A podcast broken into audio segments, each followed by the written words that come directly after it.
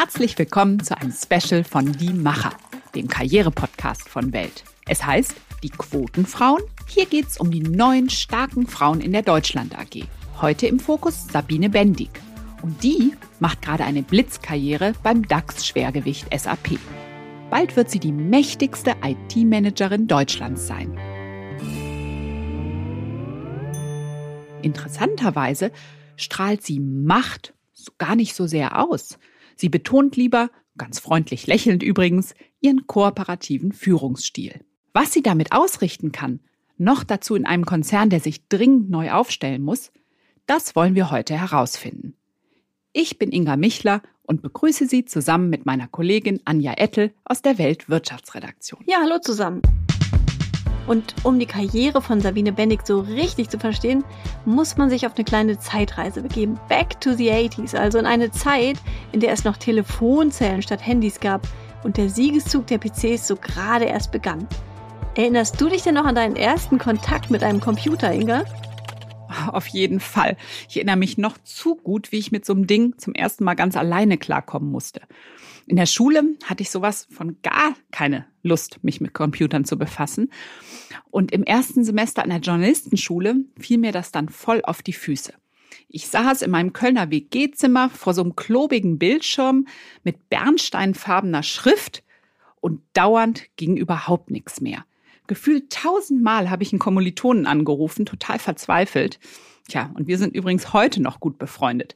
Kaputte Computer haben also auch was Gutes. Ja, klingt ganz so. Für mich wird auf ewig der C64 Kultcharakter haben. Das war nämlich der Computer vom großen Bruder einer Schulfreundin und an dem haben wir manchmal heimlich gezockt und in der Computer AG der Schule war ich auch und fand das total faszinierend. Und Sabine Bendig, die war auch in der Computer AG und die bezeichnet sich übrigens auch als bekennende Nerd, was ich total sympathisch finde. Und die hat aus ihrer Teilnahme an der Computer AG auch richtig was draus gemacht. Ja, das stimmt. Computer haben sie tatsächlich schon in der Schulzeit fasziniert. Und sie war übrigens auf einer Mädchenschule und sagt, das ist mein Glück gewesen. Denn auf die Idee, dass Mädchen mit Mathe, Computer oder Physik weniger können könnten als Jungs, ist sie überhaupt nicht gekommen. Es gab dort ja nur Mädchen. Vielleicht ist das sogar das Geheimnis, um Mädels für MINT-Berufe zu begeistern? Also ich persönlich hätte das definitiv total schrecklich gefunden, aber bei Sabine Bendig hat das ja ganz offensichtlich die Liebe zur Technik geweckt. Genau. Zwar studierte sie an der Berufsakademie in Mannheim erstmal BWL, aber schon ihr Ausbildungsbetrieb hatte mit Computern zu tun. Das war nämlich Nixdorf. Dann sattelte sie noch einen Master drauf am berühmten MIT in Cambridge. Und dann ging alles Schlag auf Schlag. Von McKinsey zum Risikokapitalgeber Early Bird bis zum Computerbauer Dell. Da stieg sie dann ins Top-Management für Deutschland auf. Ja, und dann wechselte sie als Deutschlandchefin von Microsoft und jetzt zur SAP. Trotzdem besteht sie darauf, dass sie ihre Karriere ja nie geplant habe. Sie sei immer nur ihrer Leidenschaft gefolgt. Hören wir doch mal rein. Was für mich wichtig ist, was für mich immer sehr wichtig war, ist diese Klarheit im Sinne von, wofür brenne ich? Wo ist meine Leidenschaft? Was sind meine Stärken? Was kann ich? Was treibt mich an? Und mit dieser Klarheit bin ich immer sehr gut gefahren, einfach dann ähm, zu verstehen, was sind Positionen, die für mich spannend sind, die, die ich gerne machen würde. Und ähm, eben auch, was sind Positionen, wo ich ähm, vielleicht einfach sage, eine wunderbare Position, aber wahrscheinlich nicht das Richtige für mich.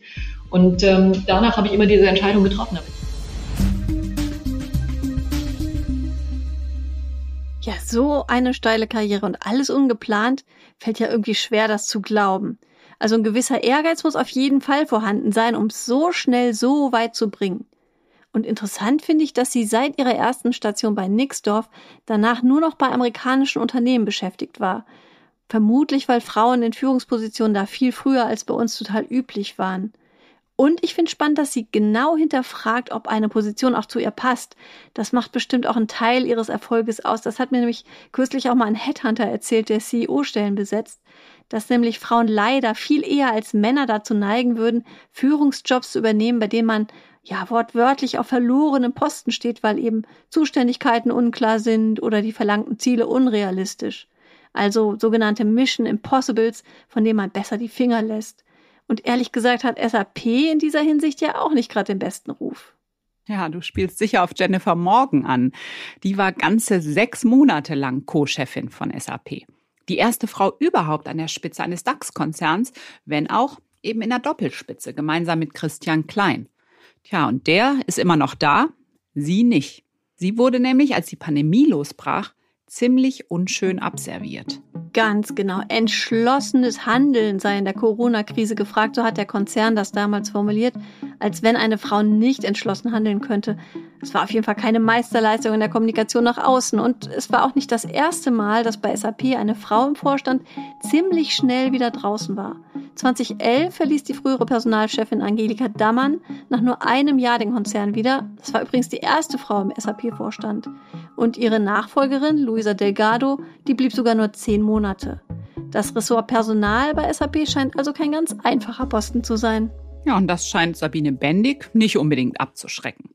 Sie ist seit Januar Personalchefin der rund 100.000 Mitarbeiter weltweit und mit ihr zusammen sitzt übrigens auch eine weitere Frau, nämlich die Amerikanerin Julia White im Vorstand. Und was spannend ist, Bendig ist nicht nur zuständig für das Personal. Im Sommer wird sie noch einen weiteren, ziemlich wichtigen Posten übernehmen. Sie wird nämlich COO werden. Genau, und ist dann diejenige, die im Konzern das operative Tagesgeschäft verantwortet und interne Abläufe überwacht, während der CEO, also der Chief Executive Officer, sich um die strategischen Entscheidungen kümmert. Mit anderen Worten, Vorstandschef Christian Klein, der sagt an, wo die Reise für die SAP strategisch hingeht. Natürlich mit dem Segen des Aufsichtsrats, klar. Und Sabine Bendig, die kümmert sich quasi darum, dass alle das nötige Reisegepäck beisammen haben, die Reiseroute stimmt und keiner den Anschlusszug verpasst. Prozesse organisieren und den Laden zusammenhalten. Und dann auch noch alle mitnehmen auf die Reise. Das klingt auf jeden Fall nach einer Menge Arbeit. Und wir haben sie im Interview danach gefragt, und sie sagt, sie hätte sich die Doppelrolle sogar gewünscht. Kaum zu glauben eigentlich. Solche Doppelrollen sind ja ziemlich selten in der deutschen Wirtschaft, aus gutem Grund. Denn die Arbeitsbelastung, die ist natürlich enorm. Ja, und die Meriten, falls denn alles gut läuft und funktioniert, die sammelt im Zweifel der Chef ein. Der gibt ja auch die Strategie vor und hat letztlich die Macht zu entscheiden. Du hast sie ja schon mal persönlich getroffen. Wie war denn dein Eindruck? Ist Sabine Bendig Macht vielleicht gar nicht so wichtig? Ja, zumindest strahlt sie das so nicht aus. Für die Welt am Sonntag bin ich mit ihr mal durchs Museum für Mensch und Natur in München gelaufen. Da war sie völlig unprätentiös, hat für den Fotografen mal hier und mal dort posiert. Eine sportliche, große Frau, die sich locker und freundlich auf andere Menschen einlässt. Das war mein erster Eindruck. Und das ist, glaube ich, auch der Eindruck, den Sabine Bendig selbst gern transportiert. Sie hat das neulich im Interview so gesagt. Ich würde nach dem Feedback meiner Leute, nach dem, was mir Menschen, die für mich gearbeitet haben oder für mich arbeiten, sagen, versuchen mich als jemand, der gut zuhört, der sehr gerne von und mit anderen lernt und der sehr offen und interessiert an guten Argumenten ist, beschreiben. Und ähm, als jemand, der sehr freundlich im Stil, aber glaube ich auch sehr klar in den Erwartungen und in den Abwägungen Entscheidungen ist. klare Erwartungen und Entscheidungen, so sagt sie das. Also ich fand ja ehrlich gesagt, dass ihre Ziele und Visionen im Gespräch mit uns noch ziemlich schwammig klangen und naja, zum Teil waren da relativ wolkige Sätze dabei, bei denen ich den Eindruck hatte, sie wollte vielleicht keine ganz klare Antwort geben. Ging dir das auch so? Ja, das ging mir tatsächlich auch so. Mal wieder. Das ist, denke ich, ihre Art zu reden. Viele Sätze sind da eher verklausuliert. Sie liebt das sowohl als auch, das alle am Mann einbinden zumindest in ihren Auftritten nach außen. Aber eins ist ja wohl auch ganz klar. Ganz ohne deutliche Aussagen und Ansagen kommt man nicht bis in den Vorstand.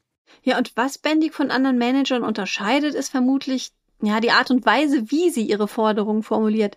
Empfehl haben das frühere Mitarbeiter von ihr wohl mal genannt. Also eine Mischung aus Empfehlung, ganz nett, und Befehl. Das trifft's vielleicht ganz gut. Und solche Empfehle wird Bendig in Zukunft wohl noch häufiger formulieren müssen, um nämlich die SAP voranzubringen. Denn der Konzern hat in den vergangenen Jahren den Sprung in das Geschäft mit der Cloud nicht so geschafft, wie man das eigentlich vorhatte. Und genau dieses Geschäft gilt aber als besonders lukrativ. Und jetzt soll ein Strategiewechsel die Transformation zum Cloud-Anbieter vorantreiben. Und genau da kommt Sabine Bendig ins Spiel. Ja, weil man nämlich denkt, die Kunden von morgen, die wollten die gesamte Dienstleistung über eben diese Cloud. Software und intelligente Lösungen sind dann ausgegliedert ins Internet und werden dort laufend abgedatet. Die SAP macht heute immerhin ein Viertel ihres Umsatzes in der Cloud, aber das reicht noch lange nicht. Um das zu pushen, gibt es inzwischen eine Kooperation mit Microsoft. Und, wir erinnern uns, Sabine Bendig kommt ja eben genau daher, von Microsoft und kennt das Geschäft bestens. Und was passiert, wenn man den Anschluss an neue Trends verpasst, das weiß Sabine Bendig auch ziemlich gut. Denn genau das ist bei ihrem ersten Arbeitgeber damals passiert. Ja, genau. Sie hat ja bei Nixdorf in der Berufsakademie angefangen und auch wenn das jetzt für heutige Ohren seltsam klingt, aber Nixdorf aus Paderborn war mal einer der wichtigsten Computerhersteller in Europa. Aber der Konzern hat eben den Siegeszug der PCs damals nicht ernst genug genommen. Ja, und als man dann doch aufgewacht ist, da war es schon zu spät. Nixdorf wurde 1990 von Siemens übernommen und ist schließlich auch in dem Konzern aufgegangen. Und Sabine Bendig hat das alles ja miterlebt als Berufsanfängerin und das hat sie bestimmt geprägt. Sie will Dinge neu und anders denken, so hat sie mir das mal gesagt. Und das passt ja auch zu dem, was sie sich bei der SAP vorgenommen hat. Gelingen soll das, indem sie anderen Freiraum gibt, gute Arbeit zu machen. Dann lohnt sich vielleicht mal ein Blick auf ihre Art zu führen. Ich mag Menschen, sagt Sabine Bendig von sich. Und sie ist überzeugt, dass die anderen die Freiräume auch sinnvoll nutzen. Das Gegenteil von einem Mikromanager halt. Von jemandem, der sich in jedes Detail einmischt und jede Kleinigkeit nochmal nachkontrollieren will. Und das Wort delegieren, das trifft in ihren Augen auch nicht wirklich. Hören wir doch mal rein. Delegieren hat ja immer so ein bisschen dieses Ding, Sie nehmen Sachen, schauen die an und sagen, okay, das macht A, das macht B und das macht C und ich möchte gerne jenes Ergebnis. Und ähm, für mich ist es mehr das Thema Entwicklungsräume schaffen, ähm, Menschen die Möglichkeit zu geben, zu wachsen, mit ihnen daran zu arbeiten, dass sie wachsen in diesen Rollen, dass sie eben mehr Platz einnehmen können, mehr Verantwortung nehmen können ähm, und sich eben auch zeigen können. Da kommen wir zurück auch zu dem Thema, wie entwickelt man eben auch Menschen weiter. Das ist die einzige Art am Ende des Tages, wie sie tatsächlich sinnvoll skalieren können. Also ich denke ja, was das auf jeden Fall transportiert, ist, dass Sabine Bendig mit diesen ganzen klassischen hierarchischen Strukturen relativ wenig anfangen kann.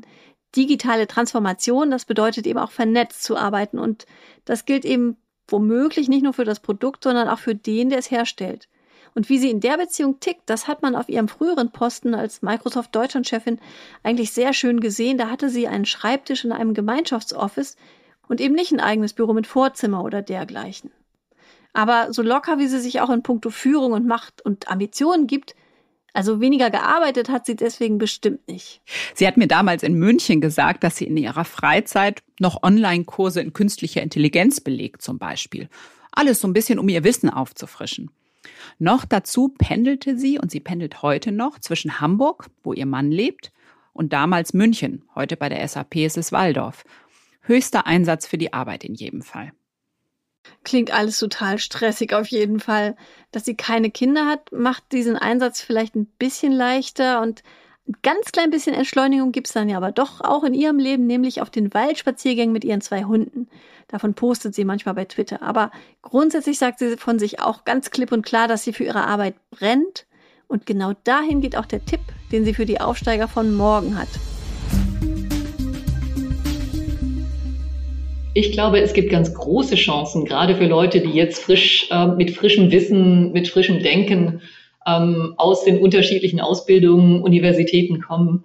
Und ich glaube, für mich der Tipp ist eigentlich immer Selbstvertrauen haben, ähm, eben lernen, mit Fehlschlägen positiv umzugehen ähm, und ähm, einfach wirklich sich trauen, eine Stimme zu haben. Ich glaube, wir sehen ja, dass an so vielen Stellen Hierarchien deutlich aufbrechen. Wir sehen ähm, den Fokus darauf, wirklich gemeinsam ähm, über unterschiedliche Denkansätze, über unterschiedliche Generationen, über unterschiedliche Erfahrungshintergründe ähm, voranzugehen, ähm, zu lernen. Und ich glaube, da kann man gerade, wenn man jetzt frisch mit dazukommt, wahrscheinlich deutlich einfacher eine, eine wirklich gute Rolle spielen, nach vorne gehen, sich zeigen, ähm, als man das vielleicht vor, vor ähm, zehn Jahren, 15 Jahren, 20 Jahren konnte. Und ich glaube eben auch, dass es wirklich darum geht, diese Klarheit für sich zu haben, ähm, wofür brennt man, was möchte man gerne lernen, was kann man beitragen ähm, und eben diese Fähigkeit, mit anderen zu arbeiten. Das sind für mich die wichtigsten Themen. Das zu finden also, was einem Spaß macht und offen sein für Teamwork.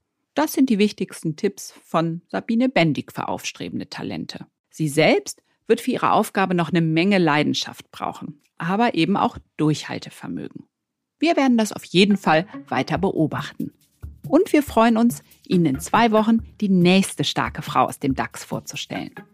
Bis dahin schreiben Sie uns, geben Sie uns Feedback und erzählen Sie Ihren Kollegen und Freunden von den Machern. Wir hören uns dann in zwei Wochen wieder. Wir freuen uns auf Sie und auf unsere Gäste natürlich.